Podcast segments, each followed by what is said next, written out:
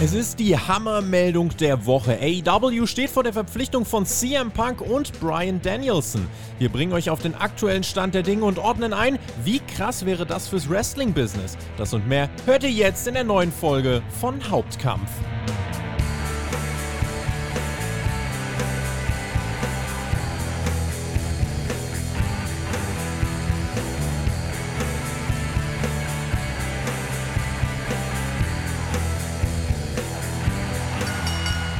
Gibt es einen neuen Summer of Punk? Ist der American Dragon bald All Elite?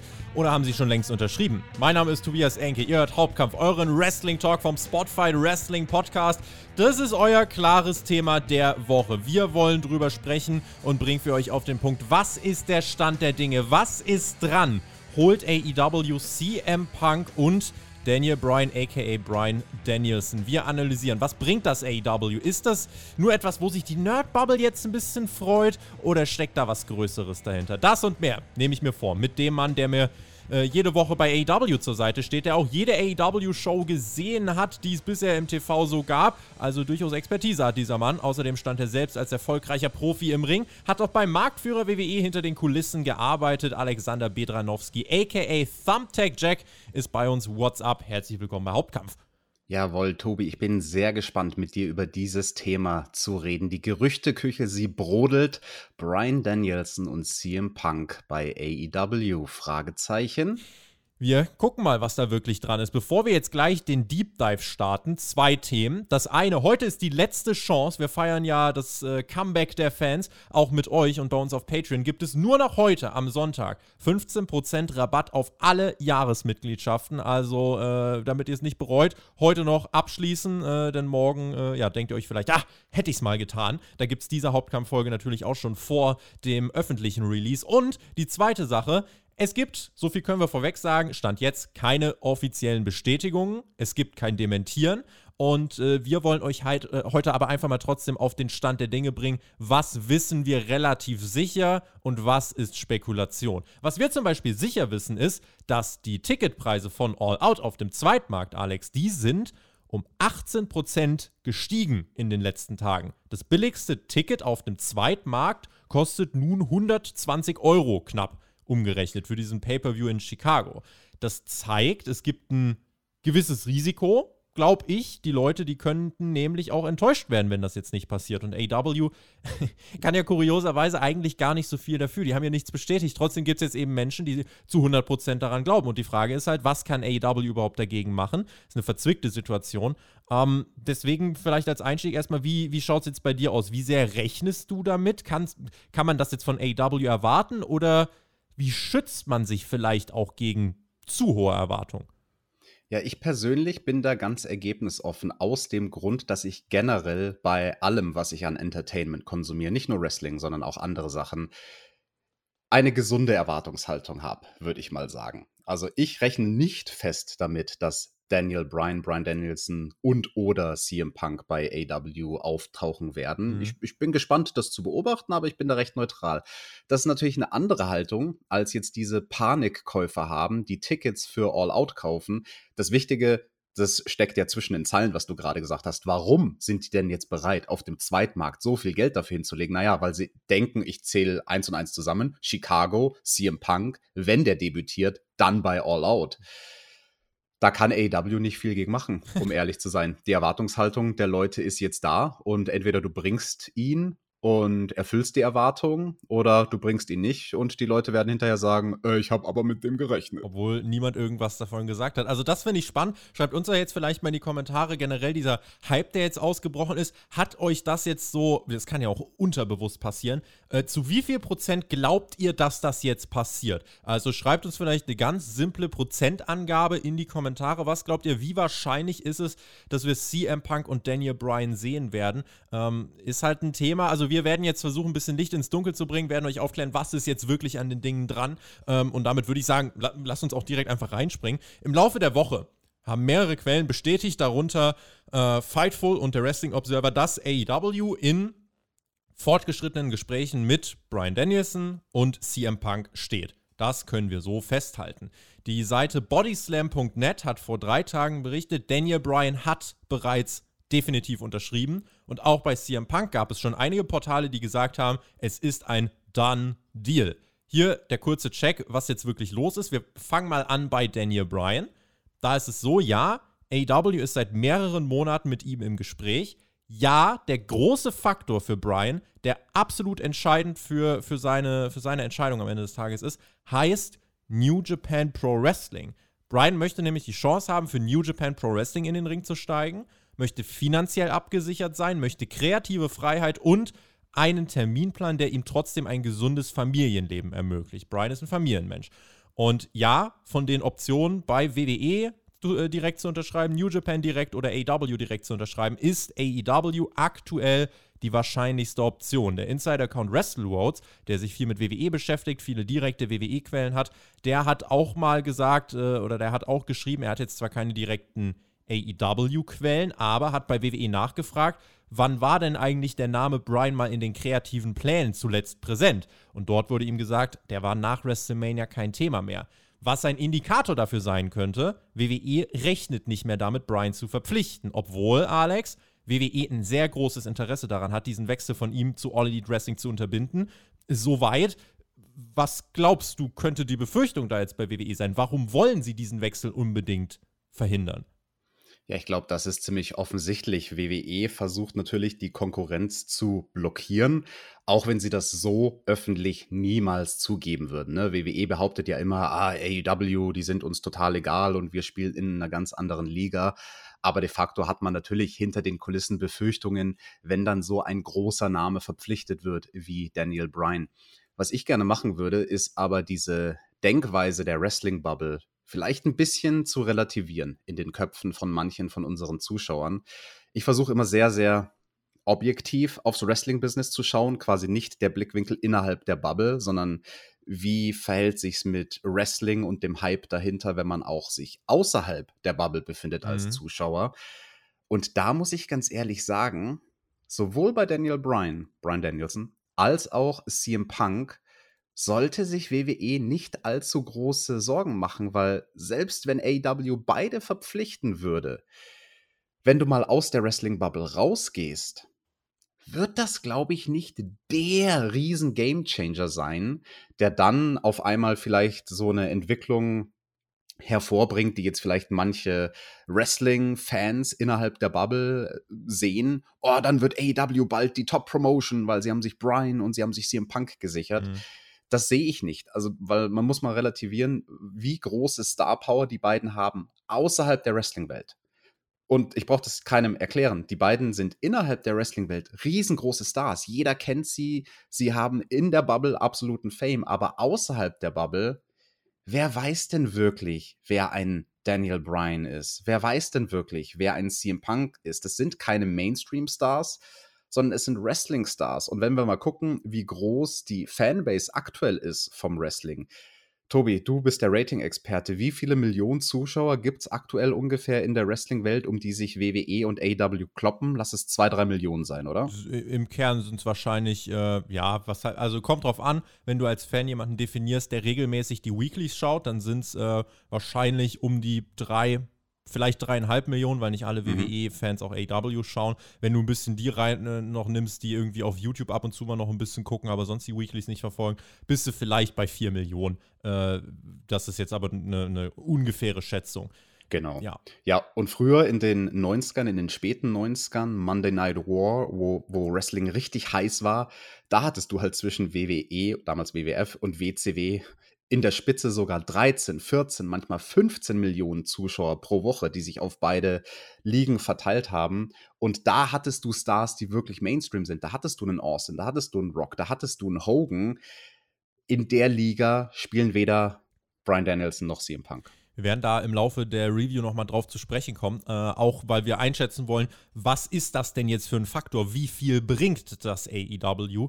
Ähm, bleiben jetzt gerade mal noch bei Brian Danielson, bei seiner Entscheidung. Ähm, ich habe gerade schon angedeutet, New Japan ist ein Faktor. Es gab vor einigen Wochen ja schon mal die Meldung, wenn ihr euch erinnert, dass WWE-Präsident Nick Khan der nichts mit Tony Khan zu tun hat, versucht auf New Japan zuzugehen, um eine Kooperation in die Wege zu leiten. Seitdem haben wir nicht mehr wirklich viel von, von dieser äh, Meldung gehört. Sollte diese Kooperation entgegen vieler Experten zustande kommen, dass WWE und New Japan Pro Wrestling eine Kooperation eingehen, dann könnte das einer WWE-Rückkehr von Brian die Tore öffnen, stand jetzt. Aber dieses rundum sorglos Paket, das würde Brian eher bei AEW bekommen. Ähm, und, und deswegen ist im Moment die Tendenz eher, dass es Richtung AEW geht und dass das ein realistisches und wahrscheinliches Szenario ist. Das können wir so sagen.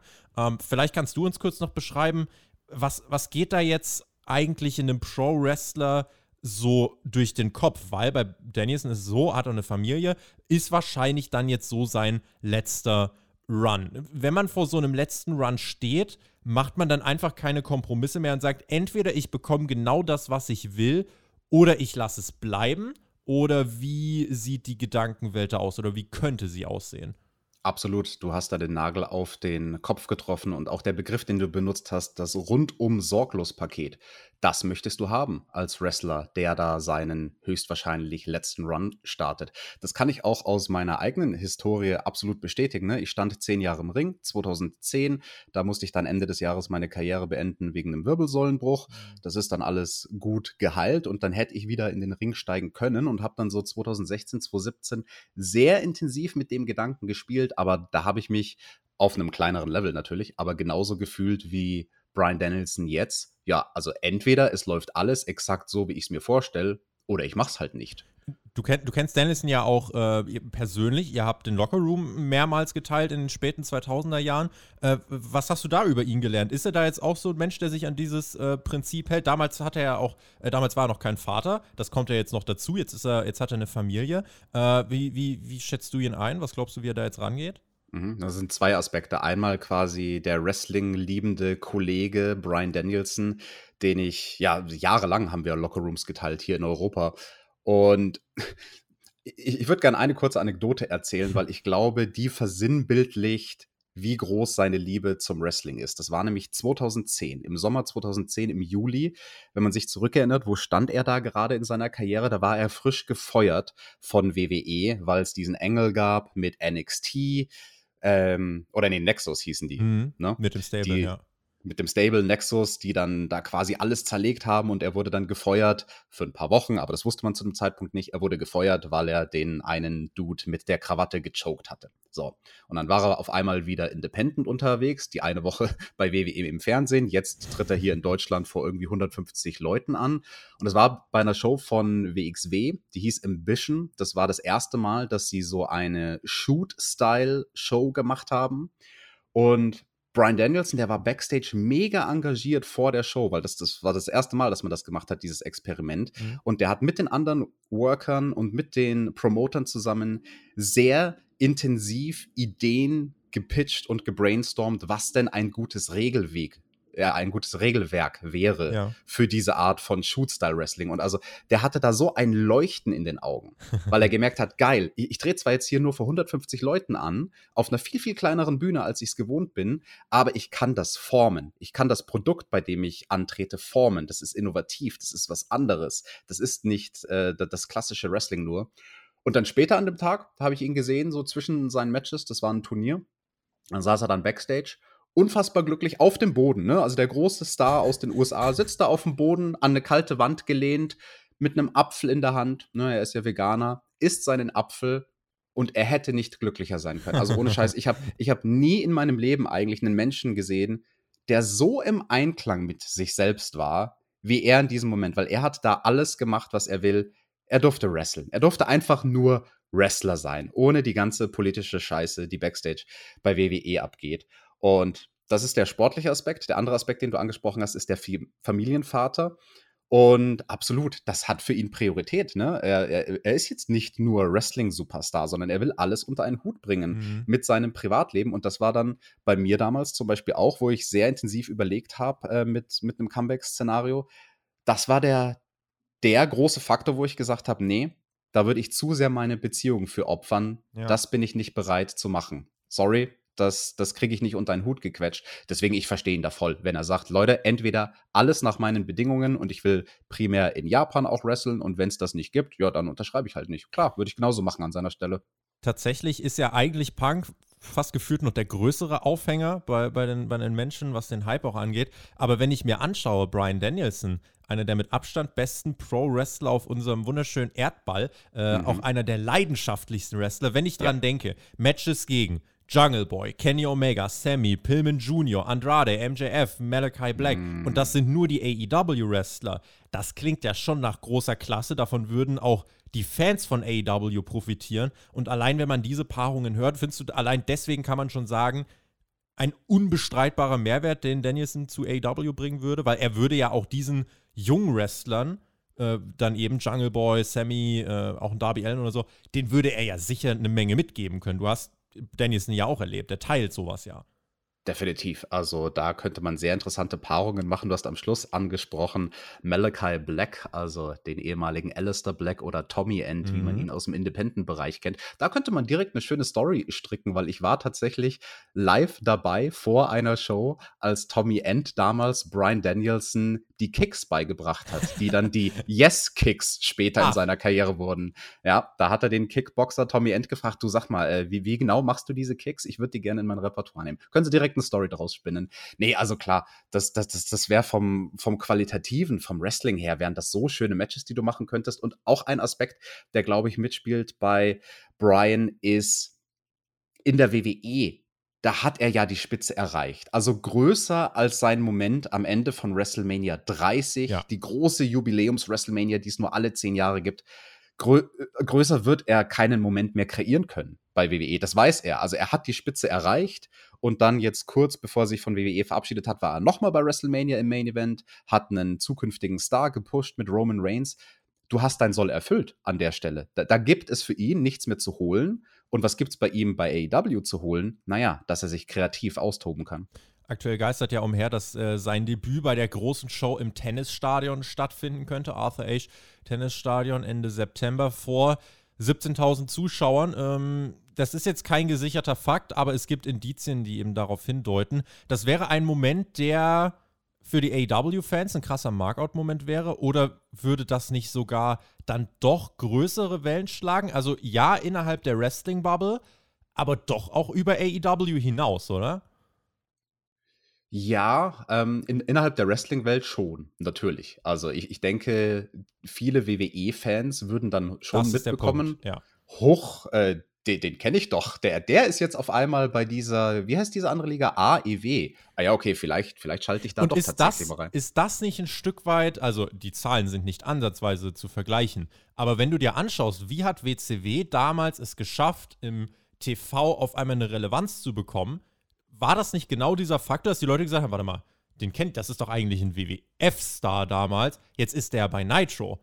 Das ist ja ein Faktor damals gewesen, ne? Definitiv. Das war der große Hebel, den Nitro umgelegt hat, um in Popularität WWF damals zu überholen, ja. Mhm. Also insofern bin ich gespannt, äh, inwiefern das wirklich große Wellen schlagen würde, eben auch in Richtung WWE-Fans. Äh, wie du schon gesagt hast, da wäre ich auch dabei. Das wird jetzt keine komplett neuen Wrestling-Fans generieren, aber die bestehenden zumindest äh, auch gerade die, die viel WWE schauen und gar kein AEW. Da bin ich gespannt, ob es mhm. da einen langsamen Shift äh, geben könnte, ob das Wellen schlägt. Mhm. Und Tobi, wir müssen jetzt, glaube ich, dann doch noch mal ein bisschen die Hoffnung schüren auf diesen Markout-Moment für die Wrestling-Fans, weil du hast es angesprochen, das Archer Age-Stadion, in dem gemutmaßt wird, dass da das Debüt von Brian stattfinden könnte. Stell dir das mal vor, also alleine die Location an sich, ne, es wird dann wahrscheinlich ausverkauftes Haus sein, es ist eine ganz interessant geformte Arena in diesem Stadion, wenn da alle Leute Yes, Yes, Yes machen. Und ein Faktor, sie können ihn ja im Prinzip mit seinem Entrance-Theme von WWE rauskommen lassen, weil das ist ein altes Stück von Richard Wagner. WWE hat das modernisiert, mm. den Ritt der Walküren. Aber du, das ist ein altes Stück Musik. Das ist, soweit ich weiß, lizenzfrei. Jeder kann so ein hunderte Jahre altes Lied benutzen in seiner ursprünglichen Version. Stell dir das mal vor, wenn da diese Klänge ertönen, diese Melodie von seinem Theme, was jeder kennt, und, und dann rastet da das ganze Stadion aus bei AW. Das wäre schon was. Also, das, das wäre so ein, so ein Bild, so ein Clip, so ein virales Ding, was überall geteilt wird, was dann definitiv bei den WWE-Fans auf dem Radar ankommen würde. Kurz nachgeschaut, das Thema von Richard Wagner wurde 1851 komponiert. Die Ausarbeitung im Zusammenhang mit der Oper erfolgte in den Jahren äh, 1854 bis 56. Äh, das heißt mittlerweile, äh, ja, da, das ist rein medienrechtlich, dürftest du es jetzt verwenden. Das ist richtig. Äh, insofern, das wäre natürlich ein krasser Moment, weil das äh, bringt ja auch noch viel eben das, das äh, macht diesen Moment ja besonders. Es geht ja nicht nur um die Art und Weise, so Daniel Bryan ist da, sondern die Umsetzung des Momentes mhm. ist ja wichtig. Und das trifft auch zu auf den anderen Menschen, auf diesen anderen Star, der auch hohe Wellen schlägt. Und das ist CM Punk. Einige verbinden mit dem Mann die letzte Phase in der Wrestling noch wirklich heiß war. Andere können es einfach nicht mehr ertragen, seinen Namen und die Spekulation zu hören. 2014 haben er und WWE sich auf ziemlich unprofessionelle Art und Weise getrennt. Jetzt, sieben Jahre später, deutet sich eben dieses In-Ring-Comeback bei All Elite Wrestling an. Wir wissen, dass CM Punk und AW vor dem Start von AW Dynamite im Oktober 2019 kurzzeitig in Kontakt standen, aber nicht weiter aufeinander zugegangen sind. Heute ist klar, Punk und AW sind seit einiger Zeit wieder in Gesprächen und es läuft deutlich besser und sie sind deutlich weiter. Das wissen wir. Hat Punk jetzt einfach die AEW-Entwicklung abgewartet oder was glaubst du könnte ausschlaggebend dafür sein, dass er jetzt doch sagt, hm, ich überlege mir das doch nochmal genauer? Ich glaube, die AEW-Entwicklung, das ist das eine Ding was er beobachtet hat und was er prinzipiell wahrscheinlich nicht als gänzlich furchtbar einstuft. Aber das viel Wichtigere für ihn ist, denke ich, das, das ist jetzt meine Vermutung, dass er einfach Inventur macht. Wo bin ich denn in meinem Leben und in meiner Karriere und wie viele große Dinge kann ich noch reißen? Und nun ja, CM Punk, er hat es halt nicht zum Mainstream-Star geschafft. Das habe ich eingangs auch schon erwähnt. Das wäre bei ihm ein Ziel gewesen, was er, glaube ich, gehabt hätte. Also ich glaube, der wäre gerne so jemand, der in Hollywood vielleicht angefragt wird und der vielleicht mal hier und da einen Film macht oder der halt einfach zu einem Household-Name geworden wäre. Ne? Innerhalb der Wrestling-Welt wie gesagt, brauchen wir nicht sagen. Riesengroßer Star. Außerhalb der Wrestling-Welt weiß da jemand, wer CM Punk ist? Nee, außer innerhalb der MMA-Welt, weil er dort halt, ja, mit UFC im Prinzip äh, einen gescheiterten Versuch hatte, eine zweite Karriere zu etablieren, eine MMA-Karriere vor ein paar Jahren. Er hatte diese zwei Kämpfe bei UFC, er hat sie beide verloren.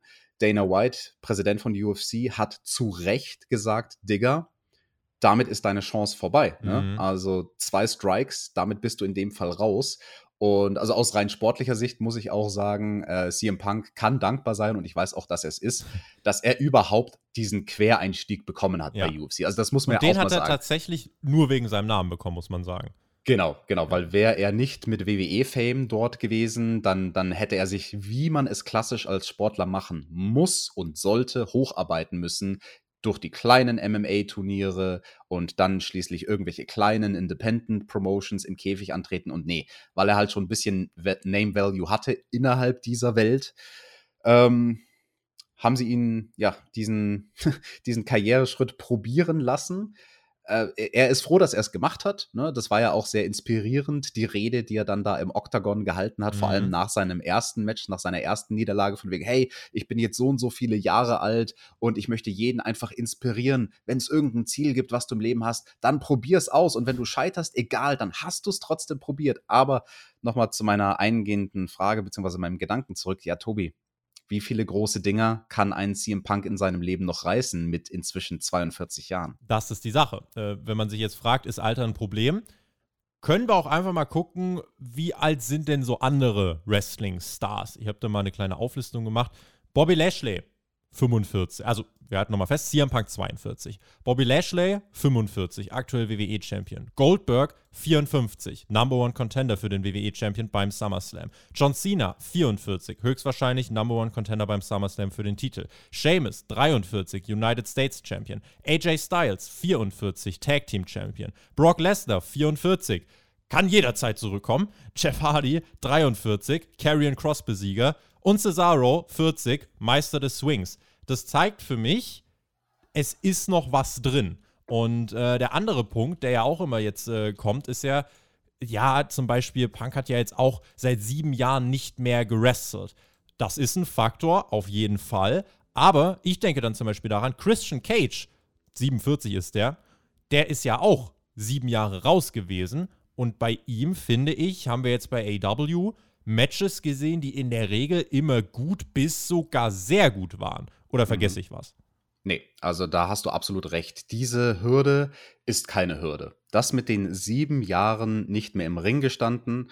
Auch hier kann ich aus eigener Erfahrung sprechen, weil das wäre, wenn ich mein Comeback gemacht hätte, genau mhm. der Zeitraum gewesen. Das wäre sieben Jahre nach meinem ursprünglichen Karriereende gewesen. Und das kannst du schon machen. Also mein Approach damals wäre gewesen, aus Respekt dem Business gegenüber und um das Ganze nicht zu versemmeln und um wirklich zu 100 Prozent zu wissen, ich bin bereit für den Ring. Ich habe vor dem Comeback allen Ringrost abgeschüttelt. Ich hätte drei Monate Trainingscamp gemacht. Da hätte mhm. ich drei Monate lang nichts gemacht, als jeden Tag zu wresteln. Und mit so einer sehr ähnlichen Philosophie würde auch ein CM Punk an das Thema rangehen. Also der wird da jetzt nicht komplett kalt sozusagen von seiner Couch runterrollen und ab in den Ring. Ja, guck mal mal, ob ich meine Moves überhaupt noch habe also, oder ob ich meine Moves überhaupt noch kann, der, der würde sich da entsprechend drauf vorbereiten. Und ich sag mal, so ein Zeitraum von drei Monaten plus minus einen Monat, das reicht für jeden Wrestler, der jahrelang im Ring stand, um seinen Rost zu 99 Prozent abzuschütteln. Und das letzte Prozent, das schüttelst du ab, wenn du dann dein erstes Match hast. Also, nee, das ist keine Hürde. Und das mit dem Alter hast du ja ganz schön gesagt, ne? Im Vergleich zu den anderen Leuten, die wir da aktuell sehen. 42, da bist du ja noch jung. Da ist ja noch was drin. So, sagen wir es mal so. Ich möchte trotzdem sagen, es gibt dennoch das Risiko, dass jetzt halt an Punk trotzdem Erwartungen gestellt werden, vielleicht auch, die er ja fast nicht erfüllen kann, von manchen, kann ich mir vorstellen. Und das ist natürlich die große Gefahr, dass er dann ein Schatten seiner selbst ist, dass die Promos nicht mehr zünden, dass die zu gekünstelt auf, äh, auf, Kontroversität ausgelegt wären. Ich fand zum Beispiel diese Promos da nach, der, nach den UFC-Niederlagen, fand ich ein bisschen cheesy. Das war, gerade wenn, äh, wenn du CM Punk kennst, das war eher so ein, ja, ich sag jetzt mal noch was Nettes, aber dann mache ich mich aus dem Staub. Das ist ein Risiko. Du glaubst, das Risiko ist nicht so groß. Nein, definitiv nicht, weil wenn er ein Comeback machen würde, dann wäre er der Wrestler CM Punk nicht der Privatmensch CM Punk. Also nur weil er bei UFC mit dem Gimmick-Namen CM Punk angetreten ist, das steht fall nicht so in seinem Ausweis, ja. Nur weil er mit diesem Namen dort angetreten ist, war ja die Rede, die er dann danach gehalten hat, es war ja trotzdem die Privatperson, die da gesprochen hat und die sich natürlich quasi sozusagen politisch korrekt gezeigt hat und ja, ich, ich mache jetzt hier äh, einen auf äh, guter Verlierer. Du, Digga, also der, der CM Punk, den wir bei einem Comeback sehen würden, der würde ganz normal seinen CM Punk Wrestling Swag aufdrehen. Und die Promo-Skills, äh, meinst du, bringt er mit auf jeden Fall. Die, beziehungsweise die, die hat er ja noch, aber du glaubst, die verlernt er nicht und wird sie weiter so wieder einbringen können. Definitiv. Der, okay. Du, der könnte Sachen bringen wie eine zweite Pipebomb. Also da, da, da ist äh, die Grenze also es gibt keine Grenze für ihn, was er am Mikrofon machen könnte, da bin ich mir ganz sicher. Skript bei AW hätte er jetzt auch nicht unbedingt, kann er mal bei John Moxley fragen. Das ist halt die Sache. Willst du jetzt gekünstelt eine zweite Pipebomb kreieren? Das darf man halt nicht machen. Also es muss schon irgendwie kreativ durchdacht sein, da bin ich gespannt.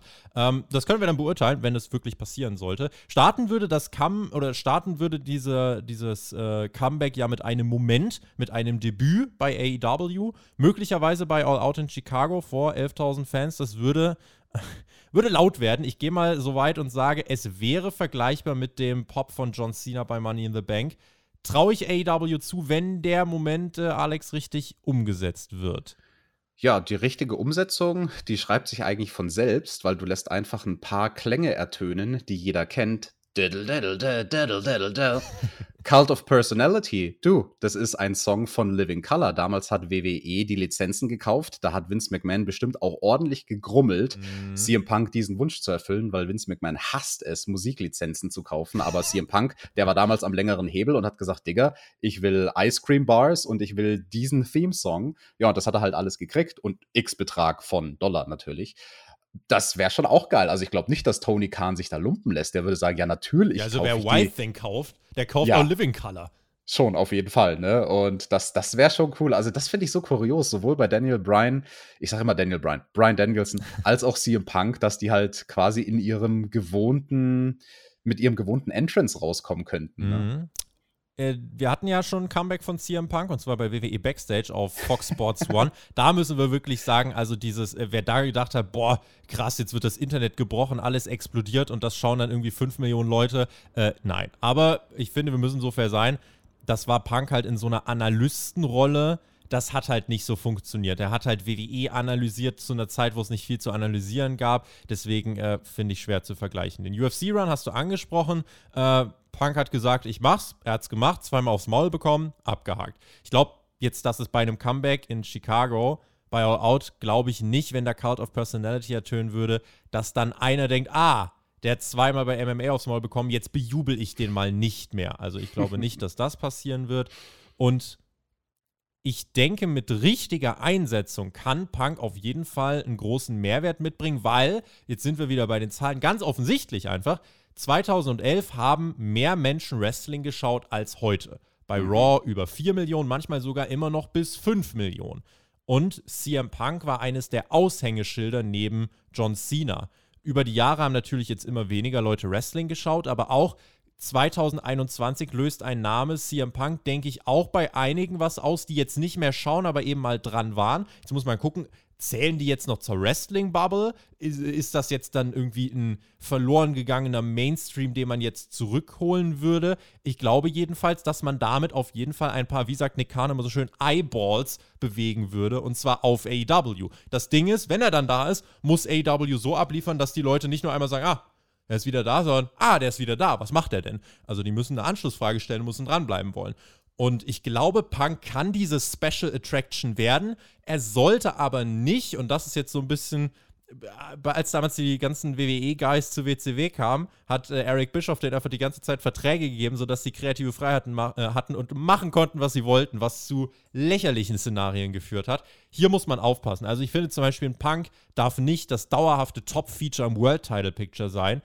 Alles sollte irgendwie darauf ausgerichtet sein, dass die Show von seiner Popularität profitiert, aber dass er niemandem Sendezeit wegnimmt, der noch mehr langfristig profitieren könnte. Also ich finde, das ist die Gratwanderung, die man gehen muss. Das ist eine Grundsatzfrage.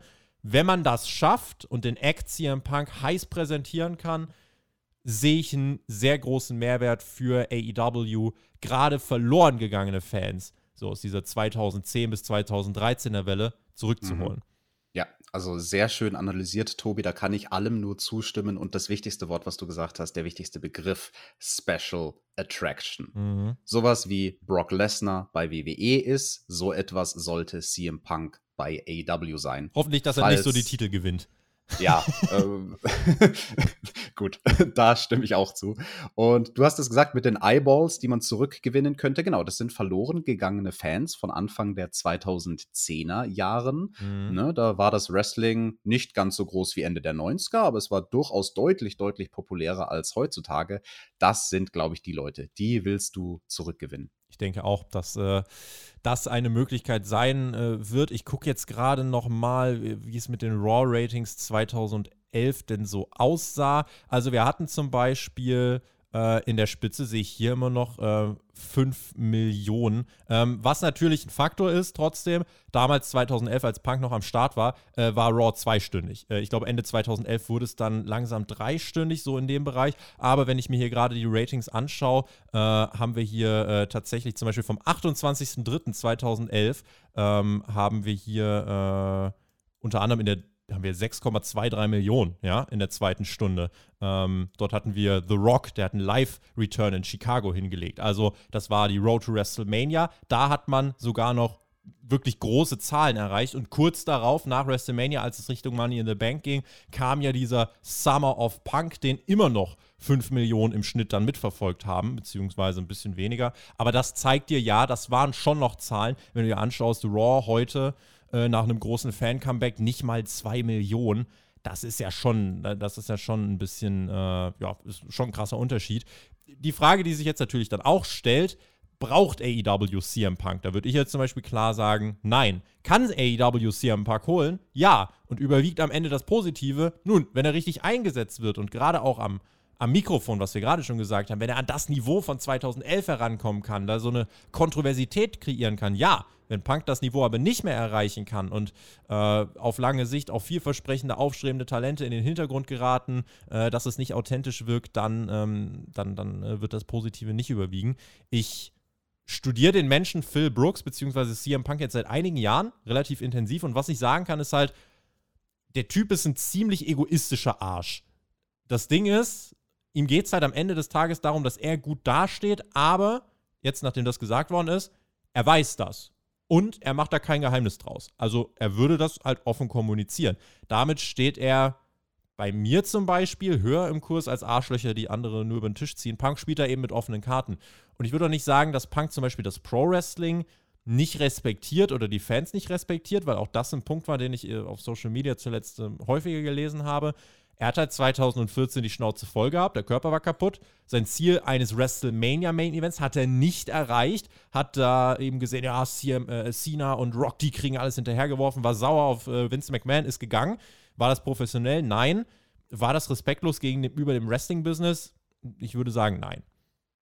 Ich würde auch sagen, nein. Also, er wurde halt von WWE nicht so behandelt, wie er sich das gewünscht hätte. Und ich glaube, niemand in seinen Schuhen wäre von WWE gerne so behandelt worden. Mhm. Und deswegen, nee, also CM Punk, disrespectful, das finde ich gar nicht. Der Mann weiß, was er will.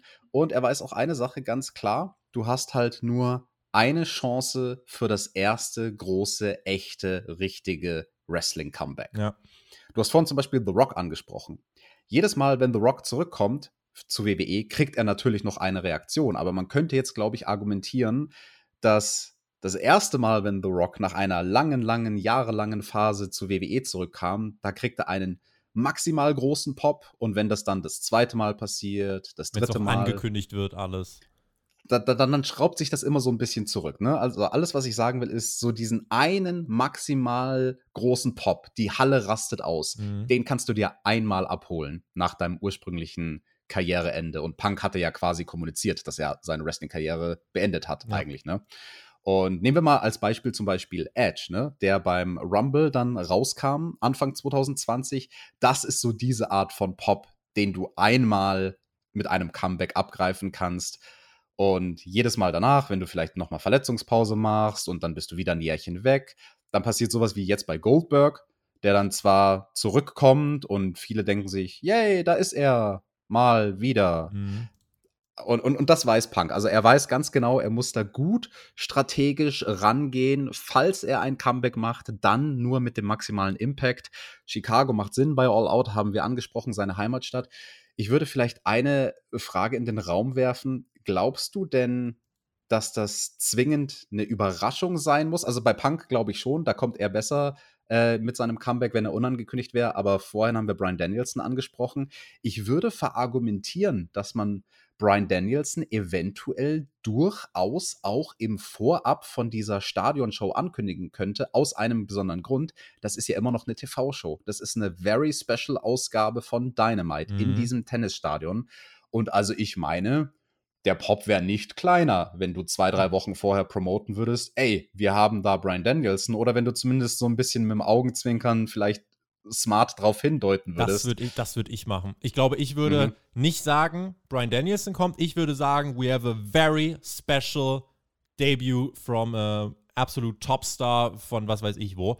Äh, jemand, der World Title überall gewonnen hat, jemand, der äh, ja einfach ein riesiger Name hat bei AW unterschrieben. Er wird dort debütieren und nichts sagen. Jeder, der jetzt das Internet verfolgt, jeder, der Hauptkampf hört, der wird sagen, ah, okay, das könnte wahrscheinlich dann Brian Danielson sein. Ähm, und ansonsten hast du trotzdem als TV-Zuschauer, die musst du schon irgendwie im Voraus darauf hinweisen. Ich würde aber trotzdem einfach, weil ich mag Überraschungen trotzdem, auch wenn es nur eine Überraschung in An- und Abführung wäre.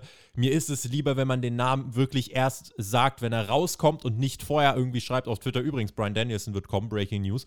Ähm, das mag ich nicht so, sondern hau ihn dann raus, gib uns diesen Moment, ja, wo wirklich dann, weil ich glaube einfach dieses, wenn du es vorher schon weißt, dann ist es 100% sicher, wenn jetzt sowas kommen würde wie ein richtig krasses Debüt, dann ist noch mehr dieser Moment so, dann fällt dir als Fan so diese Last von den Schultern, sag ich mal, wenn er dann mhm. wirklich kommt, dann sagst du so, boah, ja, endlich, dann bist du noch befreiter, auch wenn du es schon im Voraus wusstest. Ich glaube, das ist ein Faktor, den sollte man nicht verspielen.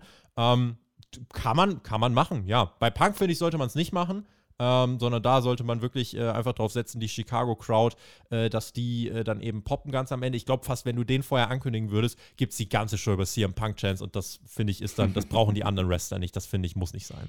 Ja, genau. Ja, dann Fantasy booken wir das doch kurz für Brian Danielson und AEW sagt halt einfach zwei, drei Wochen vorher vor dieser Show im Tennisstadion, hey, es wird eine Open Challenge geben von Person XY an wen auch immer. Mhm. Und dann kommt er raus und es gibt richtig krasse Reaktionen. Müsste man sich wahrscheinlich einen Heal nehmen, denn Daniel Bryan würde definitiv bejubelt werden. Da können wir davon ausgehen. Kannst natürlich direkt sowas machen wie TNT-Champion Miro, wird dann entthront von, von Daniel Bryan, aber es wäre irgendwie auch ein bisschen unglücklich. Dann hast du wieder dieses Narrativ, oh, da kommt ein Outsider rein und holt direkt den Titel. Andererseits ist es Brian fucking Danielson. Insofern bin ich gespannt, was man da macht.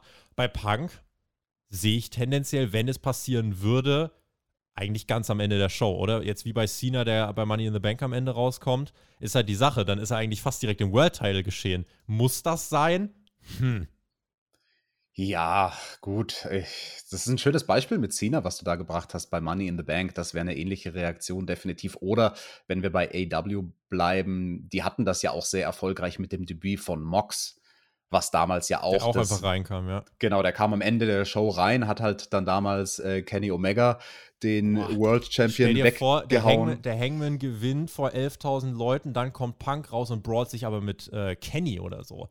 Das wäre natürlich auch krass.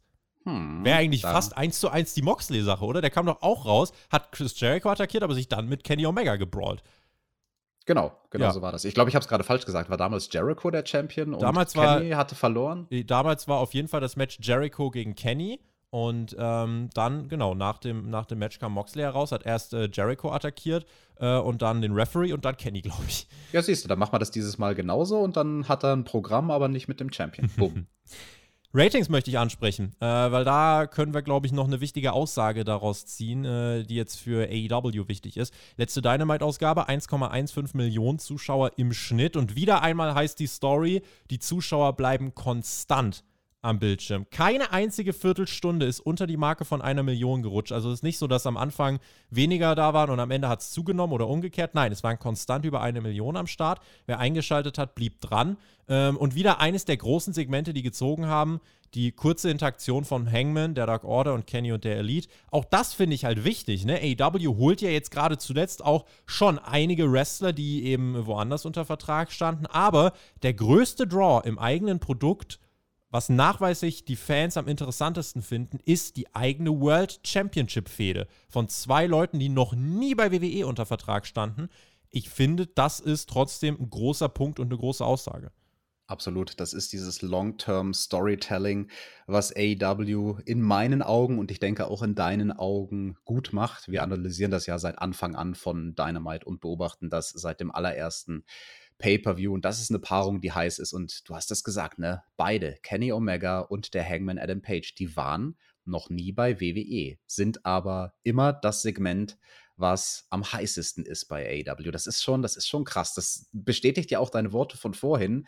Ähm, braucht AEW CM Punk? Mhm. Ja, nicht zwingend. Also Schaden tut's nicht, aber wirklich brauchen, brauchen ne, AEW hat schon einen guten Job gemacht. Ja, genau, die, die, haben einen guten Job gemacht, ihre eigenen Talente groß zu machen. Und ja, jemand wie CM Punk oder Brian Danielson, die sollten groß dargestellte Supporting Actors sein, also kann man Special Attraction. Kann man natürlich auch sagen, jetzt der Hangman und Kenny als Main Event, die äh, schaffen es, mal eben 11.000 Tickets in Chicago in ein paar Stunden auszuverkaufen. Wie wäre das mit einem Brian Dennison und einem CM Punk? Kann AW dann regelmäßig große Crowds ausverkaufen? Also wir werden jetzt dann tatsächlich ja eben diese, eine ne Wochenshow in einem Stadion also schaut mal wirklich, wann war das das letzte Mal der Fall? Auch bei WWE und dann gerade mal bei einem bei einer Promotion, die nicht WWE heißt. Wann hat die zuletzt eine Wochenshow in einem fucking Stadion ausge oder abgehalten? Also das ist halt auch krass. Ähm, ich möchte noch auf den Punkt zurückkommen, weil das jetzt glaube ich ganz gut passt, den du vorhin angesprochen hast. Ähm, so der Gamechanger und wird WWE dann jetzt äh, zugrunde gehen und so weiter. Ich behaupte, kein Comeback dieser Welt kann AW mal eben auf sagen wir mal, zwei Millionen schießen. Wahrscheinlich nicht mal ein Lesnar oder ein Cena oder The Rock. Es ist einfach ein langsamer und kontinuierlicher Anstieg. Das muss man einfach verstehen. Also ich denke auch mit Brian, auch mit Punk, wenn die kommen sollten, die Ratings würden nicht von hier auf gleichen Sprung von einer Million plus machen, aber vielleicht, und das ist eben diese Long-Term-Sache, vielleicht erreicht AW dann erstmal hin und wieder 1,5 Millionen, was schon krass wäre. Vielleicht schafft man es dann eben bei guter Einsetzung innerhalb eines Jahres so einen Mehrwert zu kreieren, dass die 1,5 konstant gehalten werden, dass die Peaks dann irgendwie bei 1,6, 1,7 Millionen liegen in ein, zwei Jahren. Das kann keiner sagen. Aber ich finde, das ist eben das ist die Sache, die man verstehen muss. Kein Comeback würde jetzt irgendwie einen kompletten Turnaround schaffen, beziehungsweise ein maximaler Gamechanger sein. Überlegt euch mal, Sting ist da, ja. Und selbst das war eine Sache, die hat sich jetzt in den Ratings nicht krass niedergeschlagen. Der große Draw ist eigentlich Darby Allen, ja. Aber, aber so sollte es ja irgendwie auch sein. Ähm, deswegen, also das ist, finde ich, ein Punkt, den wir auch noch machen sollten.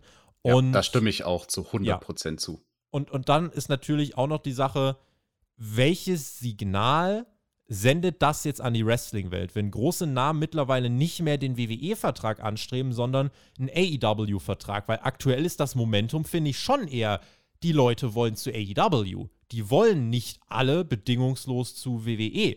Und das ist ja aktuell das Muster. Große WWE-Hoffnungen landen bei AEW. Und damals bei der WCW, haben wir vorhin angesprochen, war das auch so. Es wurden Leute geholt, die eben bei der WWF als Stars angesehen worden sind. Plötzlich waren die bei einer anderen Liga und die Liga ist zum heißen Produkt geworden. Kann, kann man das so vergleichen? Ich denke, von der Grunddynamik her schon. Also es ist natürlich immer ein hinkender Vergleich, da sind ja jetzt Dekaden dazwischen. Ne? Ja. Das muss man ja auch einfach mal sehen, wie es ist. Da sind 20 Jahre dazwischen. Ja. Das ist eine neue Situation, dass WWE mit einer Liga konkurriert, in Anführungsstrichen. Jetzt auch noch mehr Marktführer ist als damals überhaupt genau, denkbar war. Also ne? Monopolstellung von WWE ist ja immer nur größer und größer geworden und wird auch größer und größer. Ne? Also da ändert auch AEW im Prinzip nichts dran. Wenn überhaupt, dann stärkt AEW, glaube ich, nochmal die Konkurrenz. Also AEW als Konkurrenz stärkt WWE in der Monopolstellung. Weißt du, wie ich meine? Konkurrenz mhm. belebt das Geschäft, so nach dem Motto.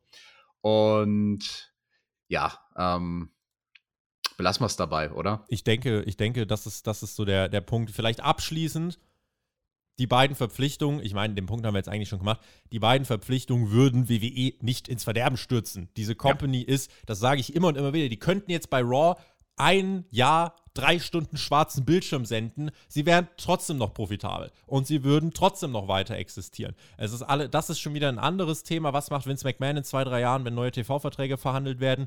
Wie hoch werden die verhandelt? Äh, wie zufrieden ist Fox mit den Quoten?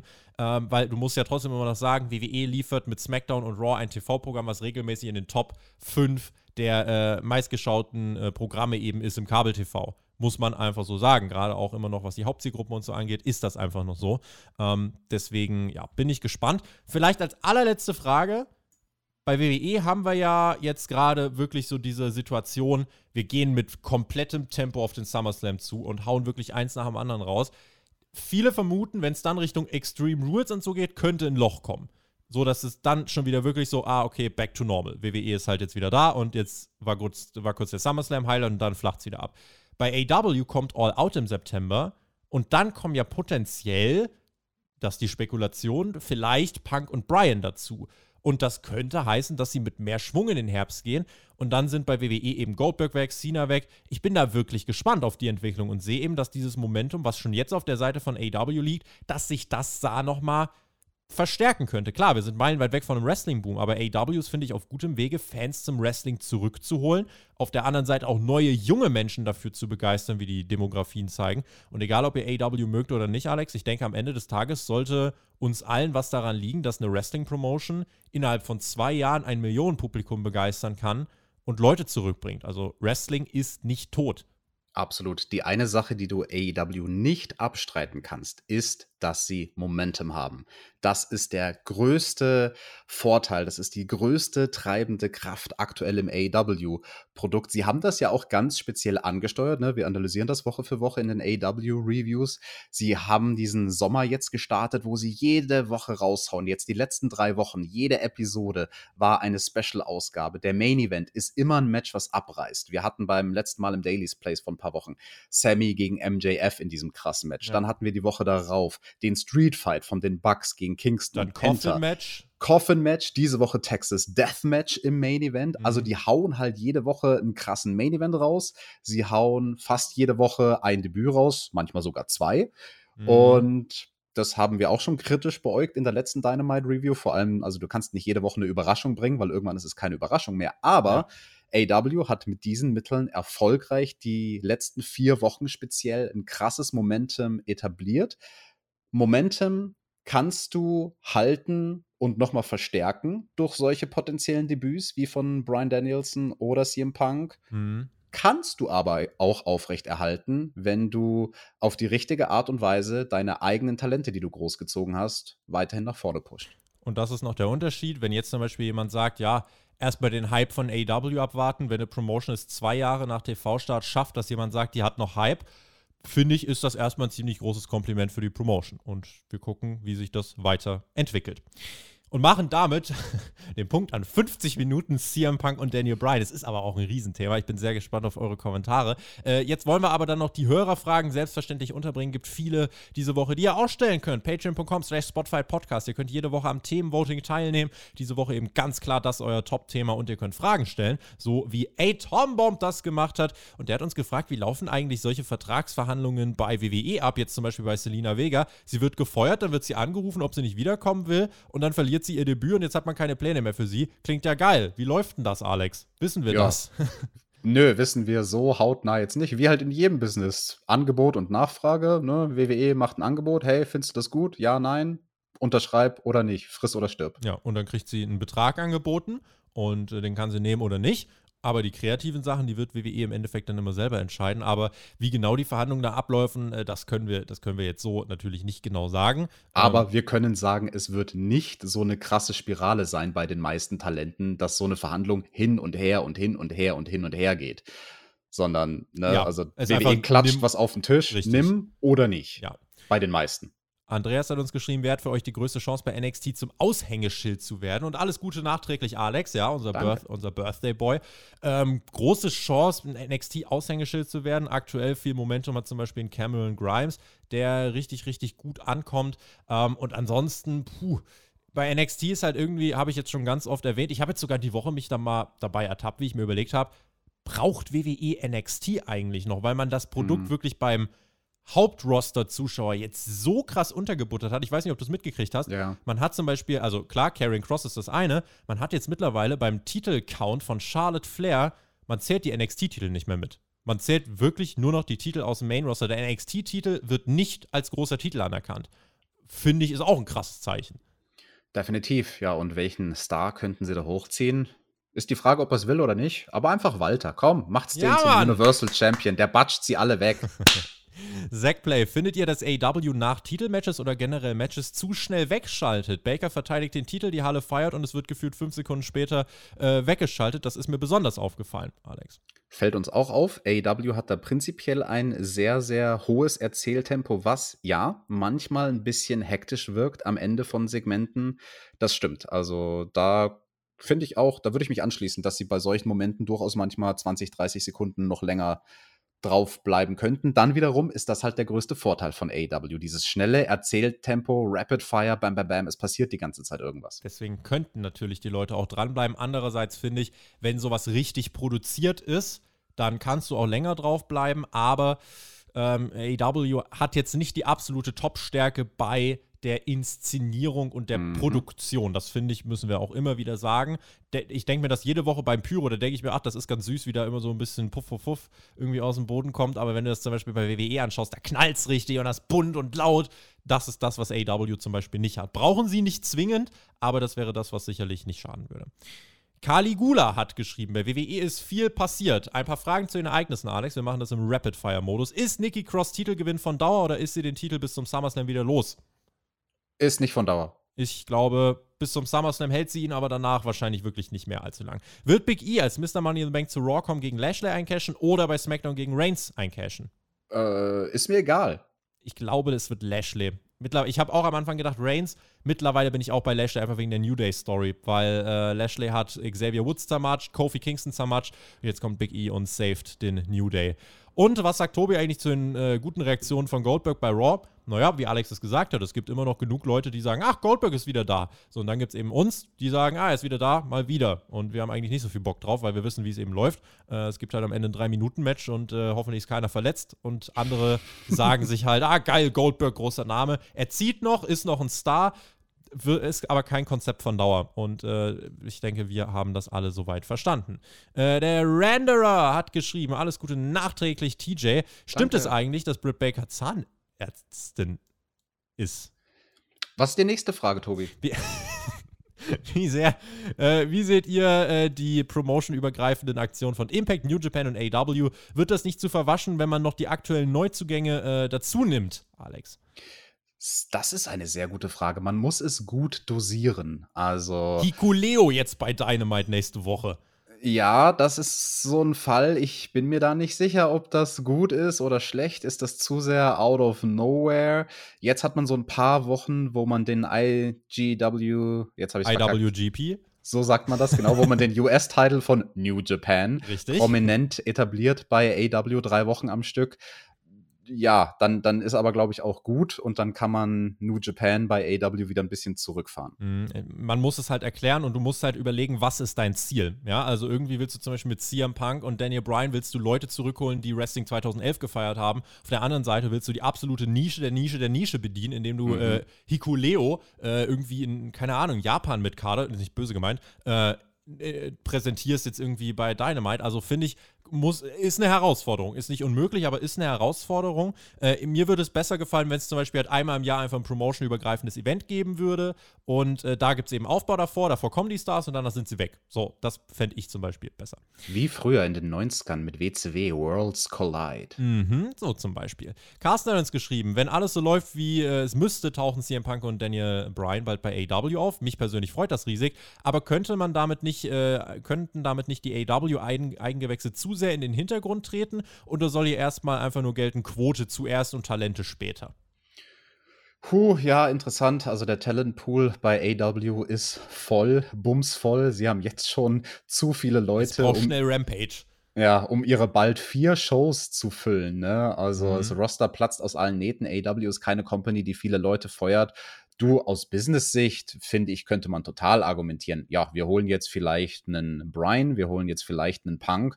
Ja, dafür müssen halt dann jeweils zehn Leute gestrichen werden von der Payroll. Mhm. Ja, bin ich gespannt. Also, äh, ich sag trotzdem, ihr seht, das aktuelle Rating-Programm oder das aktuelle Programm, was die meisten Ratings zieht, äh, ist ein Programm von Leuten, die noch nie bei WWE unter Vertrag standen. Ja, von im Kenny und dem Hangman. Ich finde, das ist so ein bisschen dann das Gegenargument dafür. Äh, Philipp hat geschrieben, wie schätzt du die Tragweite eines Signings von CM Punk ein? Ich denke, das haben wir schon beantwortet. Jakob hat uns geschrieben, wie kann man als Zuschauer eine Clothesline von einem Lariat unterscheiden? Das ist eigentlich ganz einfach, die Vehemenz, mit der die Aktion gezogen wird. Also ein Lariat wird eher von oben diagonal nach unten gezimmert. Fabian hat uns geschrieben, TJ, kommt vielleicht noch ein zweites Buch von dir, beziehungsweise es wäre mega schön, wenn du noch weitere Stories aus deiner aktiven Zeit in einem Podcast unter anderem auch erzählen könntest. Oh ja, also ein zweites Buch äh, im Sinne einer Autobiografie, nein. Also daran habe ich eigentlich kein Interesse. Ich finde, mit meine Kämpfe habe ich meine Wrestling-Karriere ganz schön dokumentiert und da so einen ja, Schlusspunkt dahinter gesetzt wenn überhaupt, kommt irgendwann mal eine englische Übersetzung. Ja, damit mhm. lasse ich mir jetzt äh, inzwischen auch schon zehn Jahre Zeit, ob ich die irgendwann noch mal fertig kriege. I'm a busy man, ne? Podcasten, das, das frisst halt auch viel meiner Freizeit tatsächlich. Maurice hat noch einmal alles Gute nachträglich an TJ gewünscht. Äh, wie hat sich das für dich angeführt, als äh, du von Nick Gage bei Dynamite erfahren hast? Das hast du in der Dynamite Review geschildert, ne? Mhm. Genau, also es war jetzt keine Überraschung für mich, um ehrlich zu sein, weil ich wusste, dass er irgendwann dieses Jahr mal zu AEW kommen wird. Ich wusste nur nicht wann und habe mir dann gedacht, oh krass, mhm. jetzt schon im Sommer. Hm. Und denkt ihr, dass ihr mal live bei AEW äh, Dynamite kommentieren würdet, wenn ihr die Chance bekommen würdet? Ähm, also, ich hätte kein Problem. Also Mike und Günther, wenn ihr das hört, wenn ihr mal Urlaub machen wollt, also ich, ich unterschätze die Auf Aufgabe wahrscheinlich massiv. Du hast ja schon kommentiert und dann auch mit dem Johnny zusammen. Äh, ihr seid ja nochmal mehr Profis als ich, aber ich hätte richtig Bock drauf. Bock hätte ich prinzipiell natürlich auch drauf. Ich würde es aber nicht machen wollen, sage ich ganz ehrlich, weil Mike und Günni das fantastisch machen und dann ganz anderen Erfahrungsschatz haben, speziell für TV zu kommentieren. Das ist ja auch nochmal eine besondere Art und Weise zu kommentieren. Und nee, also da ist AEW, finde ich, ich können, also ich finde, die können sich sehr, sehr glücklich schätzen, diese beiden Fachmänner fürs deutsche Kommentatorenpult zu haben. Und damit machen wir den Punkt an diese Ausgabe. Das war Hauptkampf. Eine vollgepackte Ausgabe diese Woche. Ähm, ich denke, alles ist gesagt, was erstmal gesagt werden muss. Äh, wir sind gespannt auf eure Kommentare. Denkt dran, 15% auf Jahresmitgliedschaften nur heute noch am Sonntag. Ansonsten spotfight.de, eure zentrale Anlaufstelle für alle News. Wir haben wieder viele Reviews im Laufe der Woche. Das war's von mir, wen es betrifft, Alex. Bis zur Dynamite-Ausgabe. Dann am Donnerstag Fight for the Fallen. Ich bin raus, bedanke mich fürs Zuhören. Alex hat die Schlussworte. Macht's gut, auf Wiedersehen. Tschüss. Ja, wenn der Tobi jetzt hier so fleißig die ganzen Spotfight-Sachen geplagt hat, dann plugge ich ganz dreist meine Homepage www.meinekämpfe.de. Da gibt es meine Autobiografie, meine Kämpfe. Könnt ihr euch als Taschenbuch bestellen, aber auch als Hörbuch, falls ihr jetzt noch nicht genug von meiner Stimme gehört habt. Und damit bis nächste Woche zu AW Dynamite.